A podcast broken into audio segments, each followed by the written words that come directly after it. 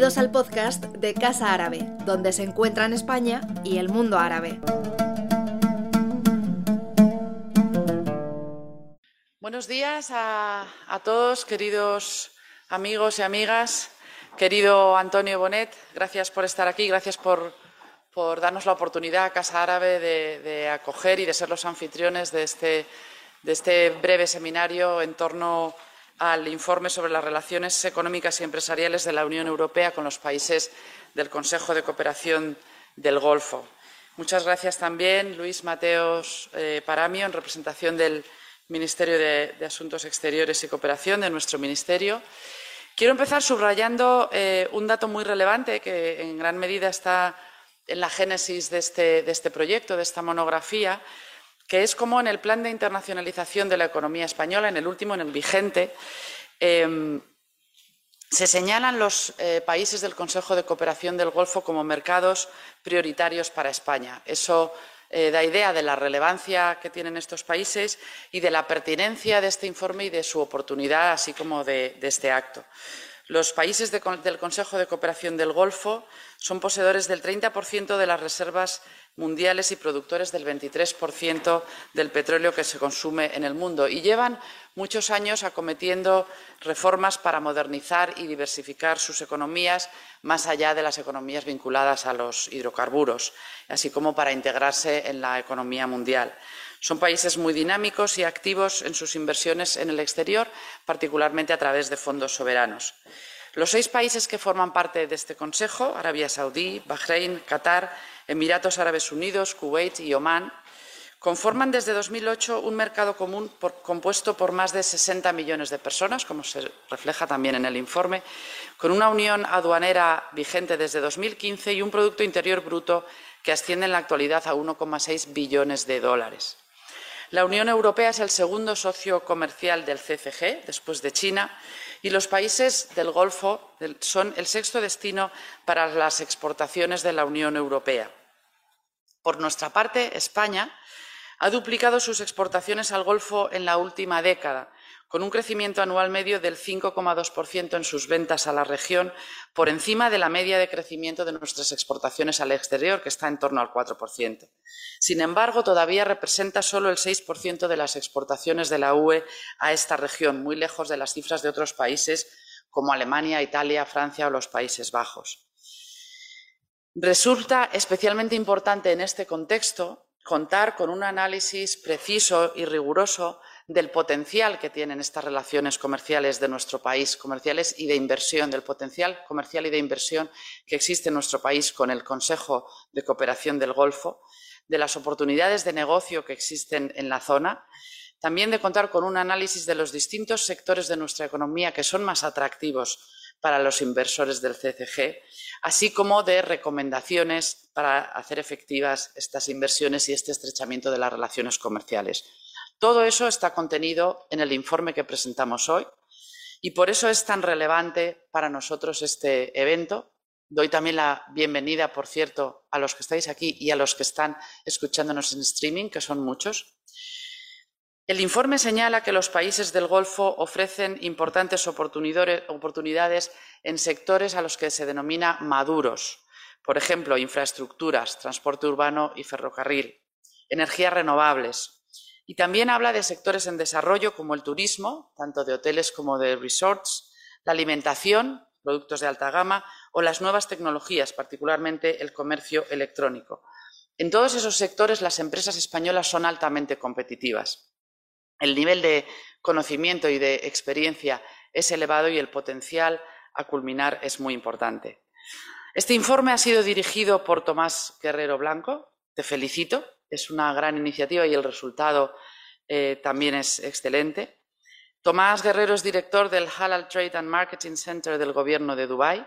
y él hará el resumen inicial y la presentación sobre el informe, así como desgranará las recomendaciones para consolidar y aumentar la presencia de empresas españolas en la región. Entre esas herramientas que propone para reforzar esa presencia, el informe destaca aquellas herramientas de poder blando, y aquí me vais a permitir que introduzca la pequeña cuña publicitaria de Casa Árabe, porque nosotros somos exactamente eso. Somos eh, parte de la red de casas del Ministerio. Somos herramientas de diplomacia pública, herramientas de poder blando por excelencia y somos herramientas de un país cuya gran fortaleza es el poder blando. Somos el tercer país eh, con mayor influencia, influencia, cultural a lo largo de la historia. Esto es uno de, los resabios que me quedan de cuando fui secretaria de Estado de España Global, que nos dedicábamos precisamente a eso, al poder blando de nuestro país. Y em, desde Casa Árabe también estamos empeñados en facilitar en esa generación de oportunidades y en ser ese lugar de encuentro. Nuestro lema es somos el lugar donde se encuentra en el mundo árabe y España y queremos que lo sea también y que lo sea con mucho más énfasis en términos económicos y empresariales. Por lo tanto, considerad que esta es siempre vuestra casa, que aquí sois bienvenidos para realizar este tipo de actos y para contribuir al conocimiento mutuo eh, de España y los países árabes que tanta influencia tiene luego en la materialización de, inversiones. Después de la presentación que llevará a cabo Tomás, eh, albergaremos una mesa para discutir los resultados del informe eh, con los autores y en las que, será moderada por Enrique Fanjul de Iberglobal, que también ha realizado una aportación significativa para la elaboración del informe, y con eh, representantes de empresas muy relevantes en la zona, Rashid Bert, de Consultrans, y Gonzalo, eh, Gonzalo Rodríguez Marín, director del Saudi Spanish Center for Islamic Economics and Finance de la EA University, que también tiene una actividad intensa en la zona.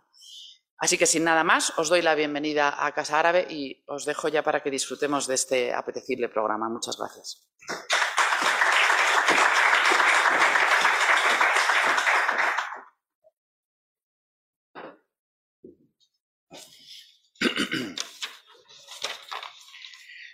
Directora General de Casa Árabe, Irene, eh, subdirector general de Relaciones Económicas eh, Bilaterales del Ministerio de Asuntos Exteriores y Cooperación, eh, autores del estudio, eh, participantes en la mesa redonda. también quería dar la bienvenida a todos los que están presentes hoy aquí en esta, en esta presentación, tanto en presencial como en streaming, ¿no? que hay bastante gente conectada. Eh, muy brevemente, em, lo que quería era hablar un poquito sobre los antecedentes de esto. El Club de Exportadores e Inversores em, tiene una actividad desde hace tiempo de, tratar de, facilitar, ¿no? de promover, de ayudar a la internacionalización de las empresas españolas y eh, lo que habíamos visto es que una zona geográfica muy determinada, los países del Consejo de Cooperación del Golfo, con los cuales España tiene importantes relaciones, pero lo que vimos es que podían ser muy superiores a lo que son en realidad. Con lo cual, eh, eh, pensamos qué podemos hacer, eh, qué tipo de iniciativas se pueden plantear. Y con esta idea fuimos al Ministerio de Asuntos Exteriores y Cooperación a explicar nuestro proyecto. Al Ministerio les pareció muy bien, han apoyado que hagamos este proyecto y eh, eh, que tiene varios componentes. Lo que hoy presentamos aquí es un análisis eh, y unas recomendaciones importantes sobre cómo mejorar, cómo aumentar las relaciones económicas desde tres puntos de vista. Por una parte, exportación española, con lo cual en el estudio, en la monografía, se han analizado qué están haciendo otros países de nuestro entorno. ¿Cuál es la situación de la inversión española en estos países? También con un análisis de qué están haciendo otros para podernos valorar y muy especialmente eh, qué podemos hacer y qué puede resultar de interés para que, eh, sobre todo, los fondos soberanos de estos países inviertan eh, en España, que son unos grandes inversores. Bueno, estos son las, las tres principales temas que hemos tratado en la monografía y que es lo que venimos a presentar hoy aquí, pero además el proyecto tenía otros componentes, como por ejemplo un curso online sobre cómo hacer negocios en los países del Consejo de Cooperación eh, del Golfo. Eh, no quiero extenderme eh, mucho más, pues porque ya la, directora de Casa Árabe ha presentado lo que va a ser el, programa de hoy. Lo que sí quería decir es que dónde íbamos a presentar las conclusiones de este estudio y qué mejor sitio que Casa Árabe con quien eh, eh, tenemos una magnífica relación desde hace mucho tiempo. Hay muchas actividades de carácter económico y empresarial que hacemos conjuntamente, con lo cual pues nos, parecía lo más apropiado y estamos encantados además ¿no? de haber eh, venido aquí a hacer la, presentación. Y sin más, le cedo la palabra a Tomás Guerrero, que es el que ha dirigido el estudio, que como eh, antes señalaba la directora de Casa Árabe, es el director del Halal Trade and Marketing Center del Gobierno de Dubái. Gracias.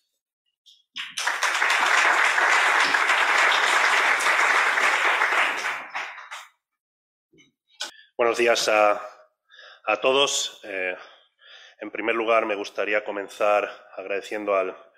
Club de Exportadores y a Iber Global la, oportunidad que nos brindaron en su momento para elaborar la, monografía que presentamos eh, hoy aquí. Asimismo, me gustaría agradecer a, Casa Árabe el que haya eh, acogido esta iniciativa, esta presentación, felicitar a todas estas instituciones y darles la enhorabuena por la labor que vienen desempeñando para estrechar los vínculos entre España y el, y el mundo árabe. Eh, bueno, darles también las gracias a todos ustedes por haber dedicado parte de su valioso tiempo a acompañarnos en, en el día de hoy. Eh, mi nombre es Tomás Guerrero, soy el director del Halal Trade and Marketing Center, que es un centro del gobierno de, de Dubái con el que eh, el Emirato aspira a liderar este mercado a nivel internacional. A continuación, voy a proceder a presentar las principales conclusiones de,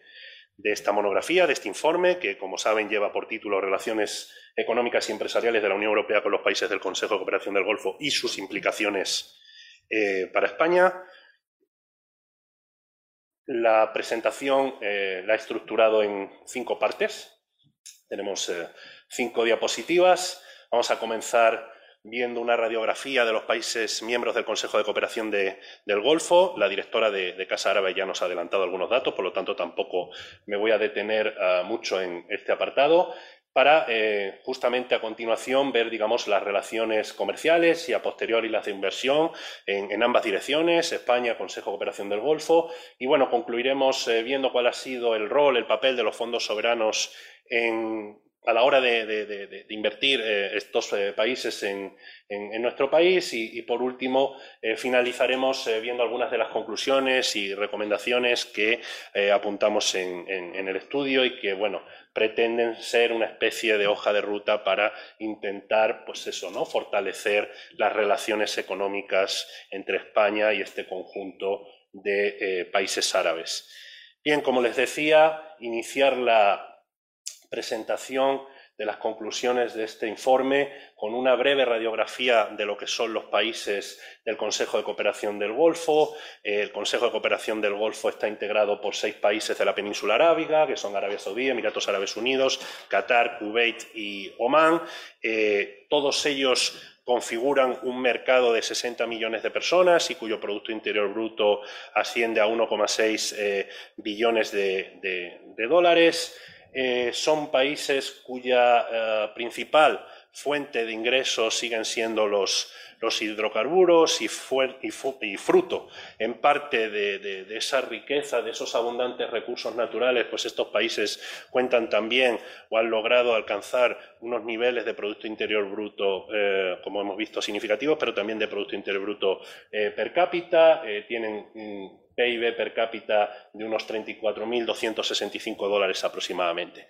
Además, estos países, y se mencionaba con, anterioridad, eh, conforman eh, una unión eh, aduanera, lo que pone de manifiesto los esfuerzos que vienen desarrollando estos países para, eh, digamos, integrar sus respectivas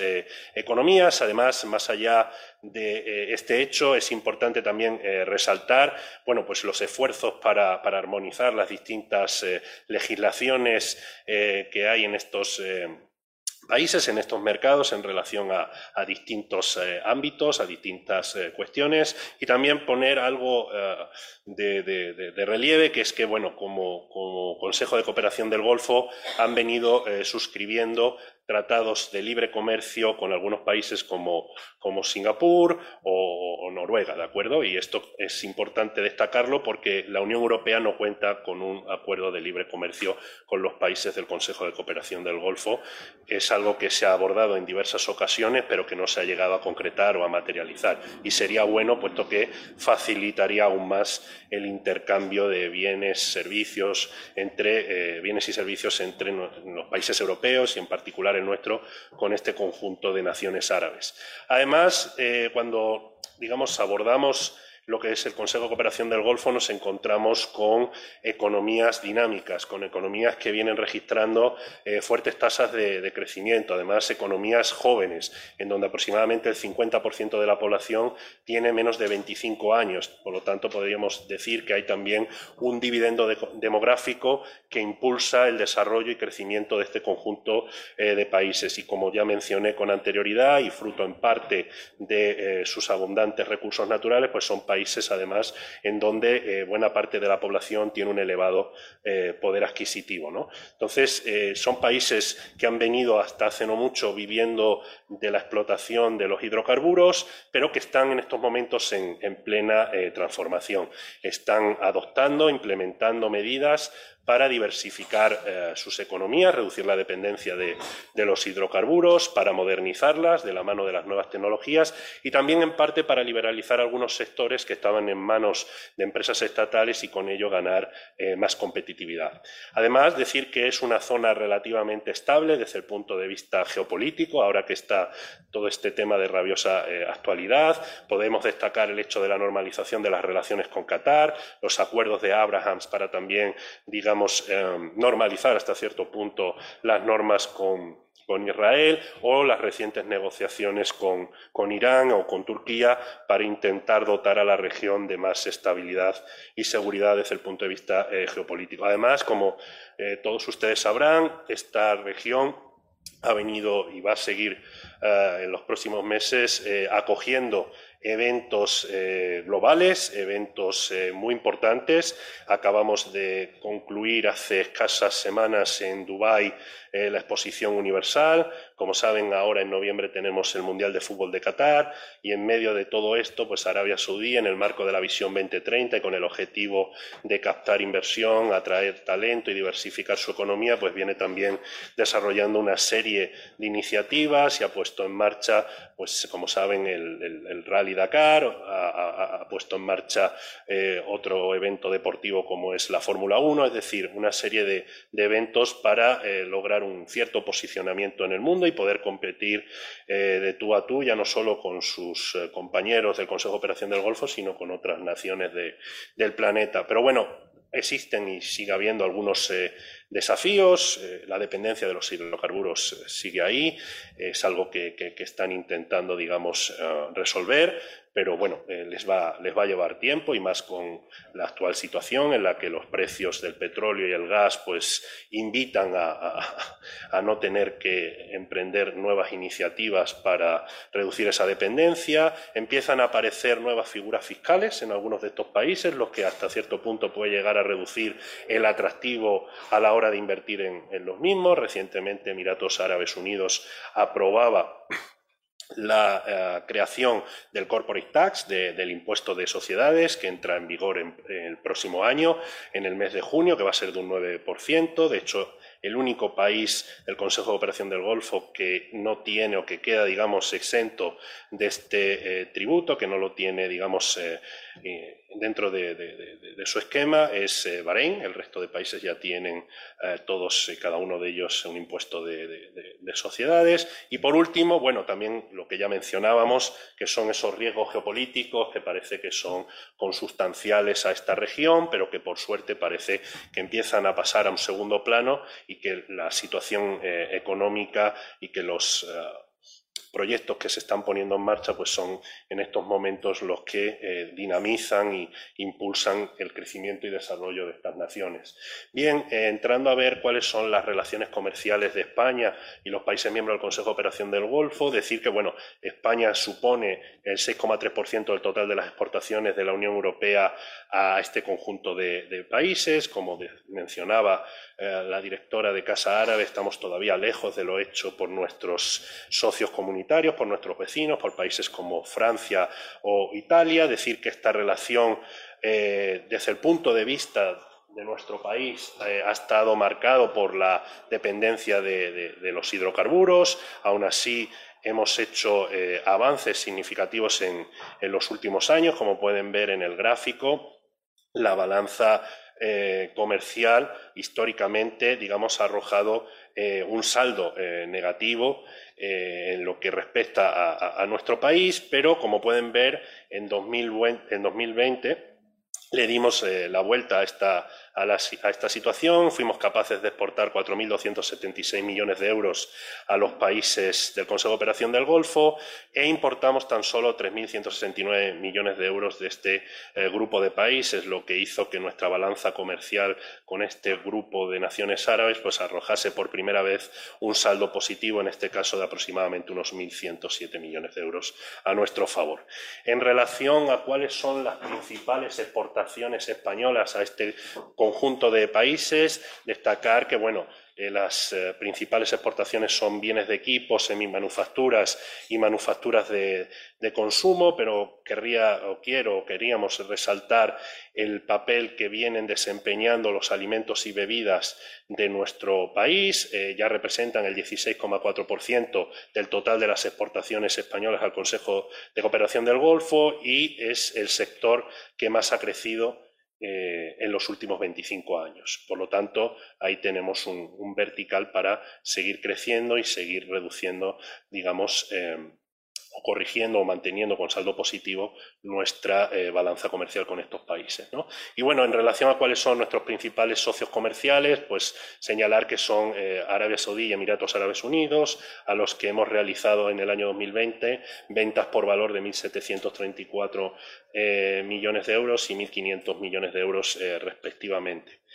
En lo que respecta a la inversión, bueno, eh, señalar que el total de la inversión acumulada en España por los países del Consejo de Operación del Golfo superó los 6.248 millones de euros en, 2019, que Emiratos Árabes Unidos y Qatar son los principales inversores en, nuestro país y que tienen una inversión acumulada de 4.577 y 1.343 millones de euros eh, respectivamente, y que bueno, han venido concentrando este conjunto de países sus inversiones fundamentalmente en el sector energético y en el inmobiliario. Estos han sido los principales destinos eh, de la inversión procedente del Consejo de Operación del Golfo en nuestro país. Eh, en relación a las inversiones o la inversión española en el Consejo de Operación del Golfo, decir que bueno, en el año 2019 el Consejo de Operación del Golfo fue el noveno destino para la inversión española eh, fuera de la Unión Europea. Ese año marcó su máximo histórico, invertimos 275 eh, millones de euros. Eh, Emiratos Árabes Unidos y Arabia Saudí concentran buena parte de la inversión española hecha hasta la fecha en esta parte del mundo y nuestras inversiones se han concentrado fundamentalmente en sectores como el del aluminio, los hidrocarburos o el tratamiento de residuos. Como ven, y a diferencia de lo que ocurre en el ámbito del comercio, aquí sí que hay, digamos, una diferencia notable entre lo que nosotros hemos invertido hasta la fecha en el Consejo de Cooperación del Golfo y la inversión hecha por estos países en nuestro país, que como ven es eh, bastante eh, significativa. Y bueno, buena parte de la inversión hecha por los países del Consejo de Cooperación del Golfo la han eh, canalizado, la han estructurado a través de eh, inversores eh, institucionales, a través de inversores estatales de brazos como los fondos soberanos. Aquí tienen una tabla en donde pueden ver algunas de las principales inversiones que han llevado a cabo los fondos soberanos del Consejo de Cooperación del Golfo en España. Hemos recopilado las operaciones desde el año 2010 hasta la actualidad. Y durante este periodo, este eh, grupo de inversores institucionales, estos inversores institucionales del Consejo de Operación del Golfo, han invertido más de 19.000 millones de, dólares en eh, nuestro país. Como pueden ver, han hecho inversiones en distintos sectores. Decíamos antes que habían concentrado buena parte de la inversión en sectores como el energético o el inmobiliario, pero si entramos a ver en detalle las operaciones llevadas a cabo en los últimos años y que ponen de manifiesto que España sigue siendo un país atractivo para este eh, conjunto de países y que no han perdido el, apetito por, nuestro país, pues vemos que, han invertido en otros sectores, podríamos ver el de las infraestructuras o la movilidad, el de la defensa, que está la operación de un fondo soberano eh, omaní en mecanizados escribano, digamos que han invertido en distintos eh, sectores de nuestra economía y esto es algo obviamente a, resaltar. dicho esto, y centrándonos ya en la última diapositiva, en la que tiene que ver con las oportunidades y, recomendaciones que, planteamos o recogemos en la monografía.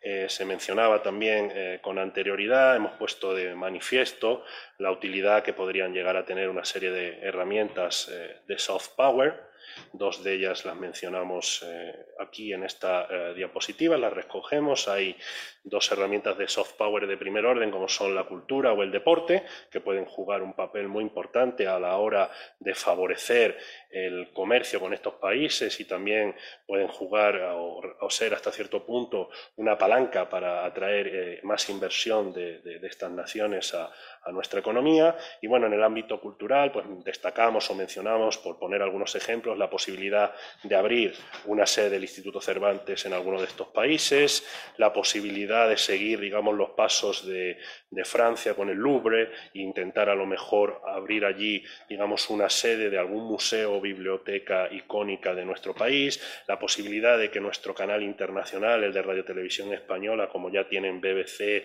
o otros medios europeos, tengan, digamos, algunos programas subtitulados, al menos en, en árabe o al árabe y que, por ejemplo, las universidades o escuelas de negocio pues, tengan un mayor eh, desarrollo o una mayor implantación en, estos países porque, bueno, eh, son también vehículos para facilitar las relaciones entre eh, ambas partes. En el ámbito del deporte, bueno, pues obviamente favorecer una mayor participación de nuestros deportistas en los distintos eventos que vienen organizando, poder llegar en un momento determinado a algún tipo de acuerdo con estos países para que sus deportistas de élite puedan venir a nuestros centros de alto rendimiento a ejercitarse, a preparar, digamos, eh, las distintas competiciones. Hablamos de la diplomacia del fútbol y cómo podemos aprovechar la delicada situación por la que atraviesan algunos de nuestros clubes para replicar lo hecho por el Paris Saint-Germain en Francia o más recientemente por el Newcastle con el Public Investment Fund saudí en eh, Reino Unido y cómo esto puede servir para, en un momento determinado, atraer inversiones y anclar a estos vehículos a nuestra economía. Y luego, bueno, algo que tiene que ver con el deporte, pero también con la cultura, como son los deportes ecuestres, la cetrería, los recursos cinegéticos. Estos son eh, muchas veces eh, hobbies, eh, actividades practicadas por la realeza de estos países y nosotros aquí tenemos, digamos, en el ámbito de la cetrería, en el ámbito de los deportes ecuestres, pues elementos con los cuales poder en un momento determinado acercarnos de una manera soft a este tipo de perfiles, a este tipo de fondos para intentar eh, hacerles ver bueno, pues que en nuestro país siga habiendo oportunidades de, negocio. En el ámbito del turismo, algo muy importante y que nos mencionan siempre es el tema de la política de, visados que sigue siendo hasta cierto punto eh, algo, eh, digamos, que no terminan de, entender. Eh, creo que la deberíamos de, revisar para intentar facilitar la llegada de turistas de estos países a, nuestro país. Eh, hacer, digamos, eh, más campaña o más poner, digamos, sobre la mesa o darle mayor visibilidad o proyección a la Golden Visa que es un proyecto que yo creo que, puede seguir ayudándonos a, atraer, digamos, según qué perfiles a, nuestro, a nuestro país. Eh, poner en valor, obviamente, el patrimonio eh, andalusí para atraer turistas de, esta parte del mundo. Eh, Al-Ándalus representa en el imaginario colectivo de los musulmanes la época de mayor esplendor del Islam. Es algo que está ahí, que se puede utilizar para intentar atraer eh, más turistas, intentar obviamente adaptar también nuestro turismo, ¿no? Para que pueda ser al menos, y no halal, muslim friendly y podamos ofrecer servicios respetuosos con las creencias religiosas de estos eh, ciudadanos y, eh, por último, el tema del turismo sanitario, ya no solo el sanitario propiamente dicho, sino el asistencial, bueno, pues todos estos países todos los años destinan importantes cantidades de dinero para facilitar a sus nacionales el poder ir a clínicas privadas en el extranjero para eh, someterse a una serie de tratamientos o hacer frente a una serie de, de, dolencias, ¿no? Y hablamos de presupuestos de miles de millones. Y ahí ya no es tanto el presupuesto para lo que es eh, la asistencia sanitaria, sino que también contemplan presupuestos para que puedan ir acompañados por familiares. Entonces está todo el tema del turismo asistencial, que puede ser también algo que nos ayude a atraer más turistas de estos países. En el ámbito de la alimentación, ya lo hemos visto, es uno de los sectores más pujantes, está empezando a liderar las exportaciones españolas a, este conjunto de países. Ahí obviamente la certificación halal juega un rol eh, esencial, deberíamos ampliar la base de empresas certificadas en, nuestro, en nuestro país, intentar crear algún tipo de marca país utilizando este elemento, digamos, inmaterial que representa o intangible que representa al Andalus para poder vender alimentos y otra serie de, productos. Tenemos alimentos de España, ¿por qué no pensar en un alimentos de al Andalus para poder comercializar pues alimentos o incluso otra serie de bienes de consumo en este conjunto de países y además aprovechar algo que preocupa y mucho en los países del Consejo de Operación del Golfo, que es la seguridad alimentaria.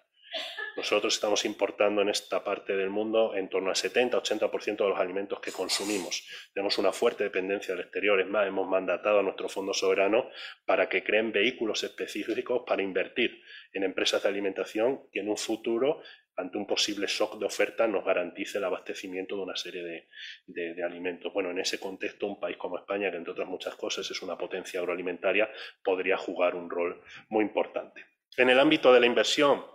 menciono aquí el caso del Spain Oman Private Equity Fund, intentar replicarlo. Recientemente se firmó eh, un acuerdo con, con Mubadala, ojalá que sea, digamos, el primer paso para articular un vehículo de coinversión como el que su día eh, armamos con, este Fondo Soberano eh, omaní, intentar explicar en este conjunto de países la ley de inversiones extranjeras, porque se puede llegar a convertir en una barrera a, la inversión. Es una ley que se creó fundamentalmente para eh, bueno, proteger una serie de sectores estratégicos de posibles inversiones provenientes, entre otros países de China. Y en estos países muchas veces esto se ha percibido como una posible barrera o como un elemento que les puede llegar a impedir el invertir en, según qué sectores en, nuestro país. Luego, obviamente, la diáspora. Hay muchísimos españoles en esa parte del mundo, en el Consejo de Operación del Golfo, muchos de ellos en puestos directivos, en empresas, en fondos soberanos. Intentar utilizar esa palanca para atraer inversiones. En el ámbito de la conectividad, bueno, ya se ha resaltado y no, no, no, voy a volver a, mencionarlo, pero podemos funcionar como hub para Latinoamérica y África, puente a Latinoamérica y hasta cierto punto puerta de, África, el corredor del Mediterráneo que es eh, fundamental. Y, eh, por último, bueno, intentar incrementar el número de, conexiones eh, aéreas con, estos países. Y ya para finalizar, en el plano más institucional, intentar tener mayor presencia en la región, interlocución, bueno, reforzar el papel de, Casa Árabe, intentar desarrollar nuevas iniciativas para intentar fortalecer estos vínculos. Años atrás, por ejemplo, Casa Árabe celebraba un foro que era España, Países Árabes, no era GCC, era Países Árabes, pero que estaba muy bien, un foro económico con cinco días, ¿por qué no intentar recuperar algunas de esas iniciativas para que todos los años o cada dos años tengamos un encuentro aquí en, en Madrid o donde corresponda en nuestro país para intentar, digamos, mantener ese, ese contacto y, bueno, poner eh, otra serie de, iniciativas en, práctica desde el punto de vista institucional que ayuden, en definitiva, a generar confianza y a,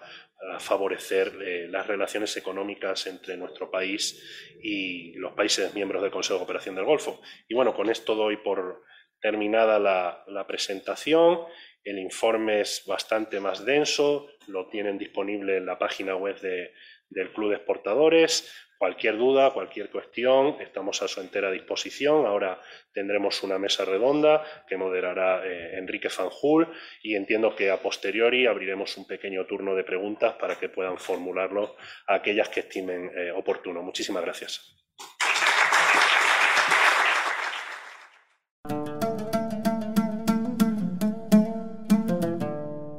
Gracias por escucharnos. Si quieres estar al corriente de todas nuestras actividades, consulta nuestra página web en www.casaarabe.es. También puedes seguirnos en nuestros canales en las redes sociales en Instagram, Twitter y Facebook.